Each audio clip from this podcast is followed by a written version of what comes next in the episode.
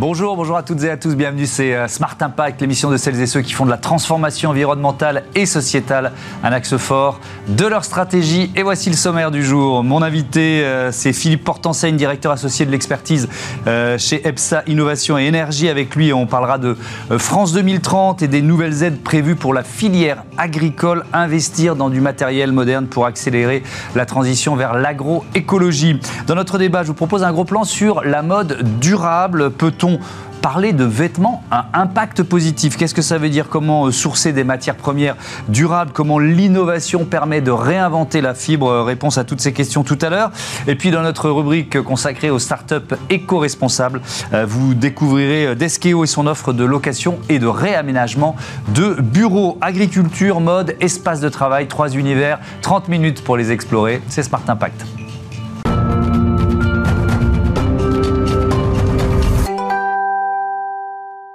L'invité de ce Smart Impact est avec nous en visioconférence en duplex. J'accueille Philippe Portenseigne. Bonjour, bienvenue. Vous êtes euh, directeur associé euh, de l'expertise chez EPSA Innovation et, et Énergie. Peut-être pour commencer, est-ce que vous pouvez nous rappeler ce qu'est le groupe EPSA?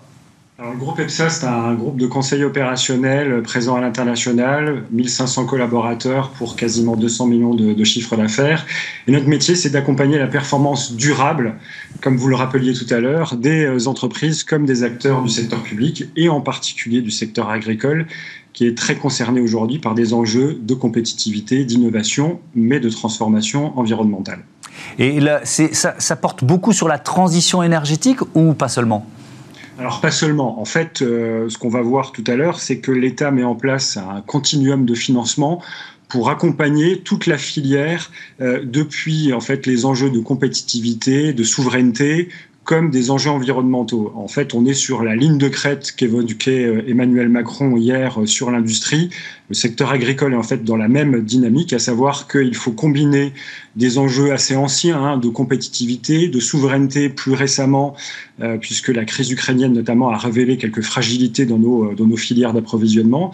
Et puis de l'autre côté, la nécessaire euh, transformation environnementale et sociétale avec tous les enjeux que l'on connaît, évidemment la gestion de l'eau, l'affrontement des enjeux climatiques et puis le bien-être animal. Donc l'agriculture est confrontée à de très très grands enjeux qui finalement caractérisent un peu ce, qu'est, ce que sont les défis de la France aujourd'hui euh, dans euh, le domaine euh, industriel et économique. Oui, c'est presque une équation impossible à résoudre pour les, pour les agriculteurs, si vous l'avez dit, hein, si on parle de la guerre de l'eau, l'inflation, la baisse de la consommation sur le, sur le bio. Est-ce qu'on peut parler d'une sorte de, de casse-tête stratégique et économique aujourd'hui? Absolument, c'est un casse-tête stratégique, d'autant que c'est une profession qui est moins attractive. Hein, donc, c'est un, un, univers qui est évidemment surveillé comme le lait sur le feu depuis des années au travers de la politique agricole commune. Donc il y a déjà beaucoup de financements qui ont été apportés euh, pour soutenir la compétitivité et la modernisation des agriculteurs, mais sont venus effectivement plus récemment se rajouter des enjeux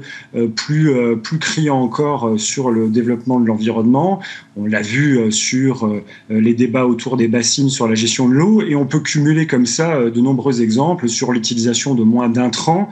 Et on, on constate évidemment que tout ça se fait dans un contexte de guerre économique non seulement avec euh, le grand export, ça on le savait déjà, mais aussi à l'intérieur même de l'Europe. Donc c'est un casse-tête effectivement qui fait qu'aujourd'hui l'État met en œuvre un certain nombre de financements euh, inédits euh, qui euh, n'existaient pas forcément auparavant, qui sont parfois plus fléchés, euh, plus faciles d'accès. on le verra tout à l'heure, notamment sur ces agro-équipements innovants. Alors, je, je, veux bien qu'on rentre dans le détail tout de suite. Donc, c'est le plan France 2030, de, de, nouvelles aides prévues effectivement pour le secteur agricole. pour bien comprendre, elles sont toutes conditionnées à une transformation vers l'agroécologie? Alors elles sont à la fois conditionnées et en même temps euh, elles sont beaucoup plus faciles d'accès. Euh, le plus simple exemple, c'est de citer donc euh, cet appel à projet qui a été lancé par euh, France Agrimaire et qui a été communiqué lors du salon de l'agriculture en février dernier, mmh. qui vise en fait à mettre en place un système de financement sur étagère d'un certain nombre de familles d'équipements. Donc si vous avez des devis sur des équipements qui sont référencés dans la liste qui est prévue par l'appel à projet, eh bien vous êtes mécaniquement éligible à ces, ces, différents financements. Donc on, on, peut citer quelques exemples très concrets dans les différentes familles d'équipements Euh, vous avez aussi bien euh, des stations météo connectées, euh, des mélangeuses automotrices autonomes. Donc en fait, on parcourt finalement l'ensemble des matériels qui sont soit des matériels qui n'existaient pas dans les exploitations agricoles, donc qui sont destinés à s'équiper pour mieux anticiper les problèmes climatiques, mieux anticiper la gestion de l'eau. Et puis on est sur des équipements mécaniques parfois un peu plus basiques, mais qui sont extrêmement précieux. ça peut être toute la mécanisation qui permet le désherbage mécanique et d'utiliser moins d'intrants chimiques. ça peut être également toute la transformation énergétique euh, de certains équipements, euh, passer de euh, l'hydraulique à l'électrique, passer au méthane.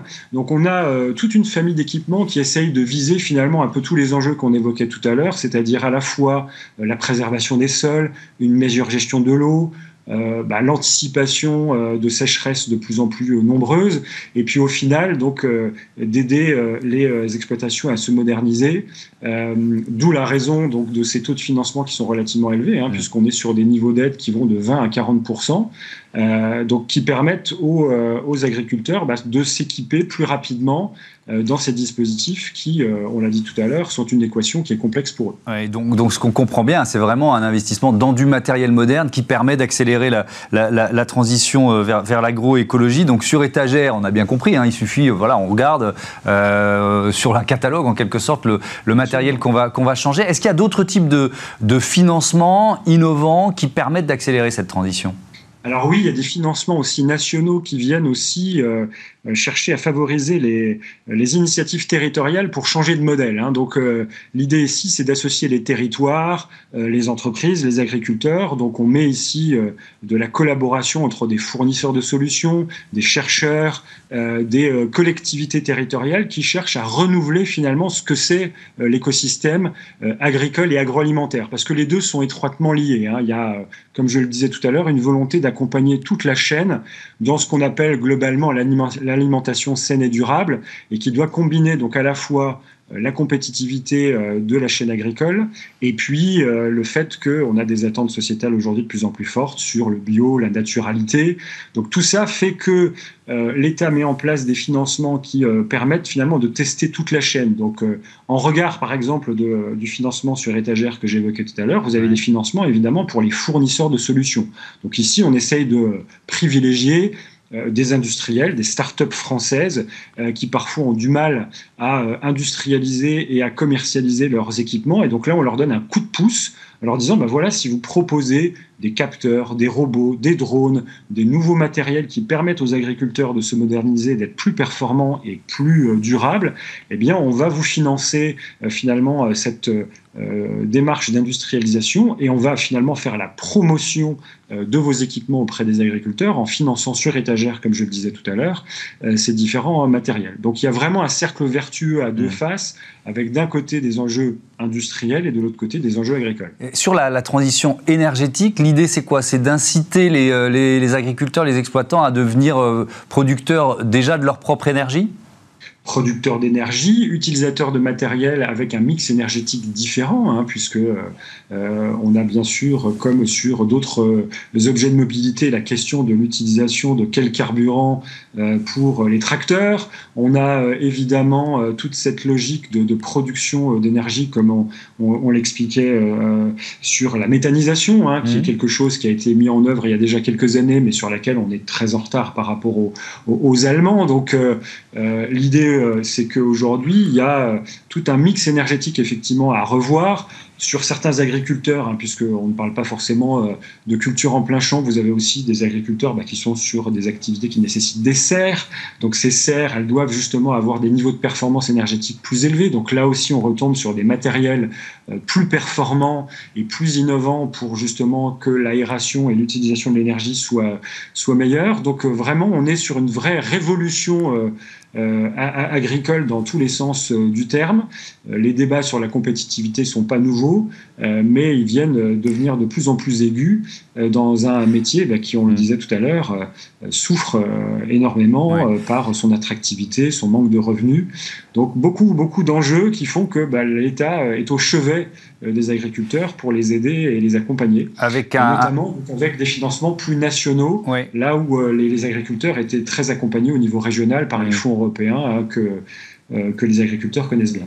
Et avec euh, un, contexte euh, alors, qui est, on l'espère, conjoncturel, qui est celui de la baisse de la consommation du bio. Est-ce que, est que ça, vous sentez que c'est un frein aujourd'hui dans le, la démarche de certains agriculteurs, de certains exploitants pour aller vers une agriculture plus écologique? Bien sûr, bien sûr. De toute façon, il y a des freins majeurs à la conversion d'une manière générale. En mm. fait, hein. on est sur des méthodes de production qui sont relativement anciennes et, et même si aujourd'hui beaucoup d'initiatives sont prises pour basculer vers d'autres euh, vers d'autres modes de production. Il y a encore un certain nombre de réflexes évidemment euh, euh, conservateurs. C'est assez logique. On trouve des choses similaires dans, l'industrie. Le parallèle peut être, peut être fait. Donc effectivement, conjoncturellement, on a cette, cette baisse du bio pour des questions de pouvoir d'achat, tout simplement. Donc on en revient toujours à la même équation, c'est-à-dire comment combiner une alimentation saine et durable avec des prix compétitifs et euh, une, finalement une, compétitivité qui est notamment liée à la taille critique. Hein. On sait qu'en France, on a euh,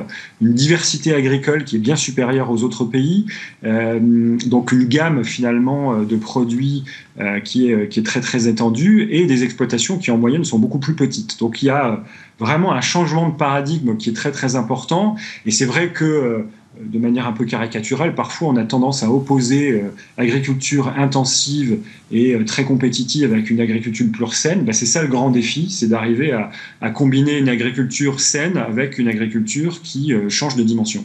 Merci beaucoup Philippe Portenseigne et, et à bientôt sur Bismart. On passe tout de suite à notre débat, la mode responsable au programme.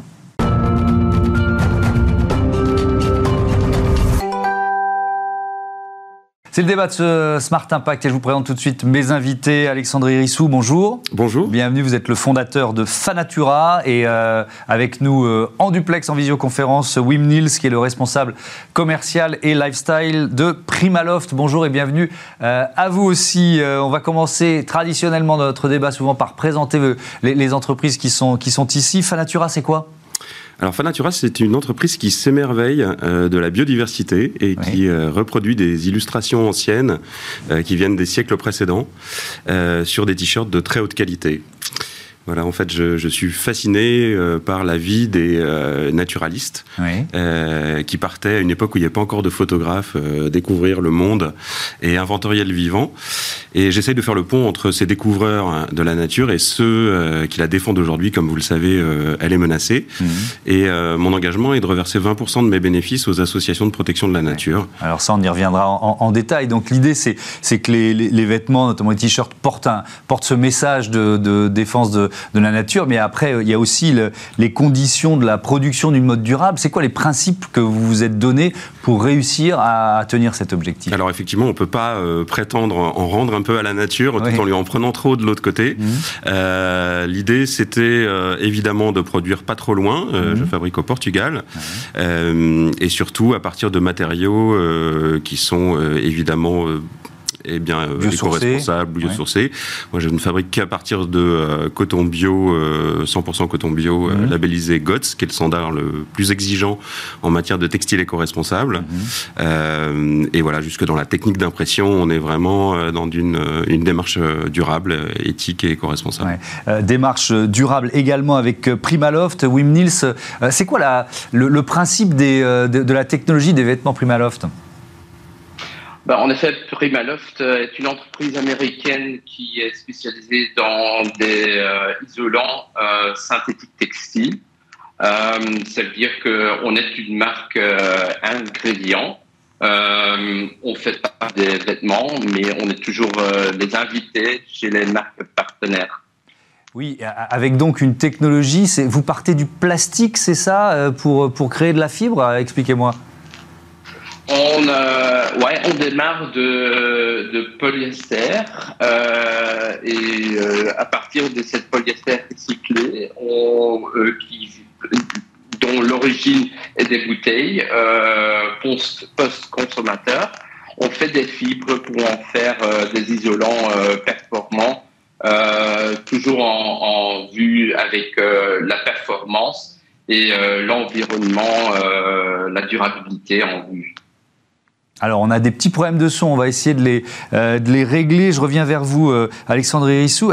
Peut-être sur un constat un peu général autour de la mode durable Parce que euh, nous, on reçoit évidemment ici régulièrement des entreprises qui se lancent dans cette démarche. c'est quoi? C'est encore une goutte d'eau par rapport à tout ce qu'on appelle la fast fashion? Oui, pour l'instant, c'est vraiment porté par, euh, on va dire, euh, des nouveaux entrants euh, depuis quelques années seulement. mais il y a quand même un mouvement qui s'est créé autour du slow fashion. Moi, je prône beaucoup le slow depuis très longtemps. Quand j'étais petit, on me regardait comme un, un extraterrestre. J'ai toujours pensé que la, lenteur était mhm. une qualité. voilà, je pense que c'est une manière aussi de vivre différemment, de mhm. consommer moins, de produire moins et, et de rester bah, à l'écoute de, euh, de ce que peut nous produire la, planète. Vous parlez des nouveaux entrants, vous en êtes un avec, euh, avec euh, Fanatura, mais est-ce que les géants de la mode commencent, parce qu'on en reçoit ici aussi, bon, ils essayent de mettre en avant ces, engagements et un virage, est-ce que vous avez le sentiment qu'il y a un virage qui a été pris? Alors, je suis pas un expert du tout. Hein. Je, je, je, lis comme vous, euh, j'imagine, euh, beaucoup de choses sur euh, ce qui se passe dans, dans les, chez les géants de la mode. Euh, c'est très compliqué pour eux. C'est-à-dire qu'ils ont un modèle économique avec un système de production. Euh, ils ont des contraintes énormes euh, qui sont. La machine est en route, vous voyez. Donc, pour la ralentir, c'est compliqué. On peut comprendre que ça prend du temps. Il y a des initiatives qui sont sincères, donc il faut les saluer. Mhm. Il y en a d'autres qui font ce qu'on appelle du greenwashing, voilà, qui se couvrent sous un certain certain nombre de slogans et qui font pas grand-chose derrière. Donc il faut euh, décoder l'information et euh, il faut que le, consommateur qui est facilement averti aujourd'hui euh, puisse faire le tri. Oui, avec une demande de transparence qui est ultra légitime de la part de, des consommateurs. Wim Niels, je, reviens sur la, fabrication de, cette fibre. Ce sont des quoi? Sont des plastiques, des bouteilles, du polystyrène récupérés dans l'océan? Oui, non? Comment ça, comment ça fonctionne? Bah, ça fonctionne euh, de telle sorte que nous, on a un partenariat avec euh, Ocean Cycle euh, qui, bon, les isolants qu'on fait avec composent de 100% des matériaux recyclés, dont 60% est issu de, de, de, récolter des bouteilles en plastique, récolter des zones côtières et euh, du fait, on, fait une fibre avec ça. Et le restant, le 40%, on ajoute 40% des fibres recyclées pour en faire une euh, isolant très performant euh, ouais, mais c'est composé de 100% matériaux recyclés. Comment on part euh, du plastique pour en faire une fibre euh, C'est quoi? C'est un, isolant de vêtements, hein, on l'a bien compris. C'est quoi le procédé, l'innovation en quelque sorte? L'innovation est vraiment du telle sorte qu'on recycle. on, il y a Ocean Cycle qui qui, qui les bouteilles qui sont du provenance euh, des zones côtières. Euh, alors là, on, va faire une sorte d'un chip et du sort, euh, on essaye d'en faire une fibre, le fibre microfibre que nous on a euh, inventé dans l'année 1983. Euh, qui est un fibre qui donne la performance en tenant le, la chaleur corporelle euh, dans un vêtement. Et donc, euh, pour bien comprendre, ensuite, vous distribuez, euh, enfin, vous, avez des partenariats avec des grandes marques. On parlait des grandes marques qui veulent justement intégrer des matériaux recyclés dans leurs vêtements? Oui, exactement. Des grandes marques, on a des partenariats avec des marques, il y a 1000 marques globales qu'on travaille avec. Euh, qui vont utiliser cet isolant dans leur euh, dans leur veste, dans dans tout ce qui est euh, isolant euh, dans leur collection.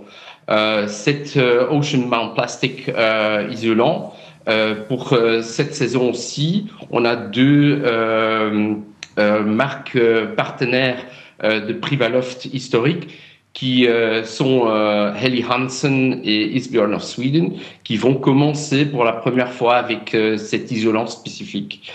Mais déjà, nous, on est très connus parce que nous, la majorité de notre produit consiste déjà de, des fibres recyclées.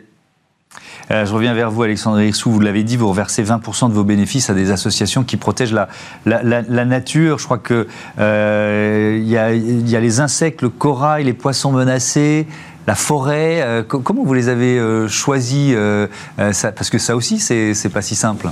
Alors il y a beaucoup d'associations euh, qui sont très soutenues et qui sont très connues. Il y a le WWF, Sea Shepherd et d'autres. Mhm.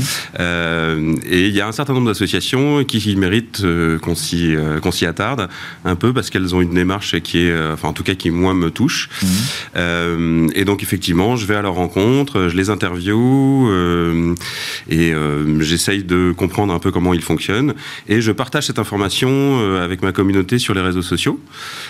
donc c'est un principe chez Fanatura, on fait rien, je fais rien tout seul. Euh, même pour euh, les collections de t-shirts, là, on mm. parlait des coraux, vous voyez celui-ci, euh, c'est le résultat d'une consultation. Je, poste beaucoup d'illustrations sur le compte et les, les internautes, les followers décident ensuite vers qui on reverse une partie des, mm. des, bénéfices évidemment et quelles illustrations y figureront sur nos collections. sourcer du, du, coton, du coton bio, du coton responsable, est-ce que c'est si facile que ça aujourd'hui Alors c'est pas facile quand vous êtes euh, petit, euh, quand vous démarrez, parce que euh, évidemment vous n'avez pas la main sur le volume. Donc c'est très difficile d'avoir de la traçabilité. Vous êtes obligé de faire confiance à votre fournisseur, fabricant, façonnier, voilà. Donc c'est avec eux qu'on travaille. donc je travaille avec une usine qui est certifiée, donc comme je vous l'ai déjà dit, et, et, qui elle a ses propres ses propres filières. Mm. Mais c'est vrai qu'à terme, si l'entreprise se développe comme on l'imagine, on aimerait bien pouvoir avoir la main sur euh, un peu plus en amont sur la filière. euh, et pour pouvoir avoir une traçabilité maximum et l'offrir, euh, la proposer à nos clients. Mmh. pour l'instant, dans la, dans la gamme de, de, produits de vêtements Fanatura, on trouve quoi? Des t-shirts Alors pour l'instant, il n'y a que des t-shirts. C'est vraiment les t-shirts C'est vraiment le monoproduit. Il y a un modèle pour plutôt mixte, un modèle pour les femmes avec une, une, coupe différente. Et on vient de sortir une nouvelle collection il y a 15 jours pour les enfants qui s'appelle Fanakids. Ok. Voilà, qui est pour l'instant en test chez les 6-12 ans. Mmh. voilà, pour des petites têtes graines, de, pareil, Avec le même principe. Exactement, voilà, c'est le même principe, toujours la même signature, euh, avec la couleur écrue qui rappelle euh, ce, euh, ce, papier vieilli, mm. ce vélin sur lesquels les illustrations d'origine étaient produites. C'est notre signature. Mm. Et, et, voilà. Donc. Et alors vous parliez, donc on a parlé du, du, coton, mais vous parliez aussi de l'impression. De là, là aussi, on peut faire des choix plus éco-responsables que, que d'autres. Oui, absolument. Alors moi, je viens pas du monde du textile. J'étais dans la communication avant. Et donc j'y connaissais rien. Il a fallu euh, enfoncer beaucoup de portes ouvertes. Euh, et c'était euh, donc j'ai fait beaucoup de prototypes avant d'arriver au résultat escompté parce que j'ai beaucoup de respect pour ces œuvres, ce que je considère comme des œuvres d'art. Mmh. Et, et, donc je voulais pas me lancer tant que j'aurais pas le, résultat escompté. Et il se trouve que la technique qui fonctionne le mieux, qui permet d'avoir le meilleur résultat, ce sont les toutes dernières générations d'imprimantes numériques HD qui mmh. consomment moins d'encre, des encres sèches, et qui rejettent pas de produits chimiques dans la nature, donc c'est cohérent. Oui, effectivement, c'est important. Merci beaucoup, merci à, tous les deux et euh, à bientôt sur euh, Bismart. On passe à euh, notre rubrique Smart Ideas, une start-up en pleine lumière, comme tous les jours.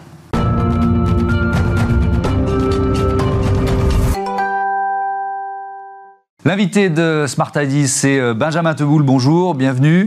Bonjour Thomas. Vous êtes le cofondateur de Deskeo, créé en, 2016 avec Frank Zorn. Et avec quelle idée C'était quoi votre, votre point de départ? Alors, le point de départ, c'est qu'on avait constaté qu'il y avait un, conflit concrètement entre l'offre euh, immobilière traditionnelle mhm. et puis euh, le souhait des entreprises qui est, qui est relativement différent euh, les années passant, avec mhm. notamment cette, cette, révolution industrielle du, digital qu'on est en train de vivre. Et, et, on s'est dit qu'il y avait un, créneau à prendre finalement sur une offre qui était à la croisée des chemins entre le bail traditionnel et puis l'offre de coworking ou de centre d'affaires qui existait déjà. Mhm. Et donc, on a créé ce produit qui finalement va prendre un petit peu les, les bénéfices des deux côtés. Euh, donc le côté service et flexible qu'on peut avoir euh, dans des espaces de coworking, en l'adossant à un côté privatif et confidentiel, euh, qui est finalement ce que vous pouvez avoir comme avantage quand vous avez vos propres bureaux. Est-ce que ça veut dire que vous construisez des bureaux, que, que vous les gérez? C'est quoi le, périmètre d'activité de Deskeo Alors, on a trois offres euh, principales. Donc, l'offre, la, genèse, la base, mmh. c'est cette offre Workspace. Donc, mmh. Workspace, c'est un package global. Mmh. vous arrivez avec un cahier des charges en termes de localisation, en termes de surface, en termes potentiellement de, de durée d'engagement, de conception de l'espace. Et nous, on va vous accompagner sur toute la partie design, la partie architecture. Donc en fait, on va vous livrer un espace de bureau clé en main où finalement vous n'aurez qu'à venir avec vos collaborateurs, nous donner quelques indications sur la façon que vous avez de travailler au sein de votre entreprise. Et donc les équipes d'Eskio, puisqu'on a à peu près une centaine de personnes en interne, vont s'occuper de vous accompagner au moment de la signature, au moment de la conception, puis mmh. ensuite au moment de la gestion de vos bureaux. Mmh. donc ça va aller du mobilier à la machine à café en passant par. donc ça c'est la première offre. On va plus vite sur les deux suivantes, sinon on n'aura pas le temps de, détailler. La, la deuxième, c'est une offre meeting and event, donc c'est les salles de réunion ou des espaces d'événementiel qu'on met à disposition d'utilisateurs qui ne sont pas nécessairement nos clients. Mhm. Et la troisième, c'est une offre design and build, où en fait on va mettre à disposition d'utilisateurs et de clients notre savoir-faire sans qu'ils aient forcément le package global qu'on pourrait offrir à travers mhm. l'offre Workspace. les, enjeux de, développement durable, de limitation de l'empreinte carbone, euh, donc l'entreprise elle est relativement jeune, créée en 2016. Euh, ils apparaissent depuis quand? C'est une demande de, de, vos clients qui grandit depuis combien de temps pour vous? Concrètement, depuis, euh, depuis trois ans, on, voit une réelle accélération sur ces sujets. Mhm. On, voit qu'on a de plus en plus d'utilisateurs parce que nous, on a des clients qui sont des boîtes de 20 jusqu'à plusieurs centaines. Donc, on a des boîtes qui sont euh, normées. On a des entreprises clientes comme Spotify, mhm. comme Shell, qui peuvent avoir un, réel impact et qui ont besoin, mhm. vis-à-vis de leurs collaborateurs, de, montrer leur engagement sur le côté RSE. Donc, depuis trois ans, on voit une réelle accélération. 2016, euh, c'est en effet assez récent, mais, mais c'est vrai que c'est un sujet qu'on a toujours pris en compte et qu'on a toujours tenu en haute estime donc ce qu'on a commencé par faire, c'est qu'on a déjà euh, essayé de comprendre ce que nous on consommait. Donc vous avez euh, fait un bilan carbone Donc on a fait un bilan carbone, on a appelé des consultants parce qu'on était loin d'être experts sur ce sujet-là. Mhm. On s'est fait accompagner et on s'est rendu compte que Deskeo en 2020 c'était 741, 741 pardon, tonnes euh, d'émissions. Mhm. donc on, s'est dit, bah, en fait ça correspond à quoi? Alors 741 tonnes, c'est 106 trajets entre Paris et Sydney, c'est 30 000 jeans euh, c'est 20 000 smartphones. Donc c'est là qu'on mesure et qu'on qu Et alors, ce qui est intéressant, c'est qu'on mesure son impact et on, et on, peut commencer à imaginer activer des leviers pour le réduire, c'est ça? Évidemment, parce qu'en fait, le process de, mesure de l'impact passe mhm. par un questionnaire. Mhm. Euh, donc c'est un, cheminement assez long et c'est qu'en fait, on, se met à se poser des questions qu'on s'était jamais posées euh, auparavant. Ça va jusqu'à à se demander qu'est-ce qu'on mange le midi ou qu'est-ce que mangent les collaborateurs le midi. Et, et c'est là qu'on s'est rendu compte qu'il y avait énormément de leviers qu'on pouvait activer. Le plus efficace, c'est quoi? Alors, dans votre métier. Hein. Nous, nous, il y a trois piliers, trois axes. Le premier, c'est la conception. Donc c'est comment on va réfléchir un espace mhm. euh, en termes d'aménagement, en termes euh, de lumière, est-ce qu'on va utiliser des LED, est-ce qu'on va utiliser des capteurs? Ensuite, il y a toute la partie construction. Donc ça, c'est utiliser les bons matériaux, euh, faire en sorte que nos prestataires soient des gens qui soient aussi concernés par les sujets mhm. sociaux et environnementaux. Et puis ensuite, le, troisième axe, parce que nous, on gère encore une fois l'enveloppe globale, c'est la partie exploitation. Donc là, on a vraiment un rôle d'éducation et d'accompagnement des collaborateurs des entreprises clientes chez nous pour faire en sorte que les chargeurs soient débranchés, pour faire en sorte que les ordinateurs soient éteints, euh, pour faire en sorte que la clim ne soit pas allumée en deçà d'une certaine température. Mmh. Et c'est là qu'on est extrêmement vigilant et qu'on se rend compte qu'il y a énormément de choses à faire. Euh, avec le télétravail, il y a beaucoup d'entreprises qui veulent réaménager leur, euh, leur bureau. Là aussi, on, peut le faire de différentes façons et on peut le faire d'une façon la, la, moins énergivore ou la moins consommatrice en carbone possible. Oui, je vais vous donner un exemple assez, assez simple. Quand mmh. vous faites une visio et qu'en fait vous vous rendez compte qu'il y a cinq personnes en interne qui sont sur la même visio, avec quelqu'un qui est potentiellement en externe, bah, tout simplement, on va faire des aménagements qui vont avoir beaucoup plus de salles de réunion mm. ou d'espaces collaboratifs dans les espaces de bureau, permettant à ces gens, plutôt que de le faire de cinq ordinateurs, de le faire d'un seul. Euh, donc évidemment qu'il y a des nouveaux réflexes et qu'il y a des nouvelles choses qui sont mises en place qui mm. permettent d'avoir une, une, performance et en tout cas euh, euh, un impact qui soit beaucoup moins important que celui qui pouvait être. Oui, avec des bons conseils à donner, réponse rapide s'il vous plaît, sur le, l'optimisation des ressources au bureau. Enfin, voilà, les, le papier, le café, les, euh, tout ça, il y a du travail, quoi. Ah il y a beaucoup de, il y a beaucoup de travail. Il faut, mmh. faire un diagnostic, il faut comprendre, il euh, faut sensibiliser, et puis ensuite, il faut, faut, agir avec les, les, bons prestataires et les bons produits. Merci beaucoup, Benjamin Teboulet. À bientôt sur, euh, Merci sur Bismart. Voilà, c'est la fin de ce numéro de Smart Impact. Je voudrais remercier Louis Perrin, qui s'occupe de la programmation et de la production, assisté de Marie Billa. Le réalisateur aujourd'hui, c'était Xavier Sanchez. Et au son, Alexis Merci à toutes et à tous de votre fidélité et à très vite.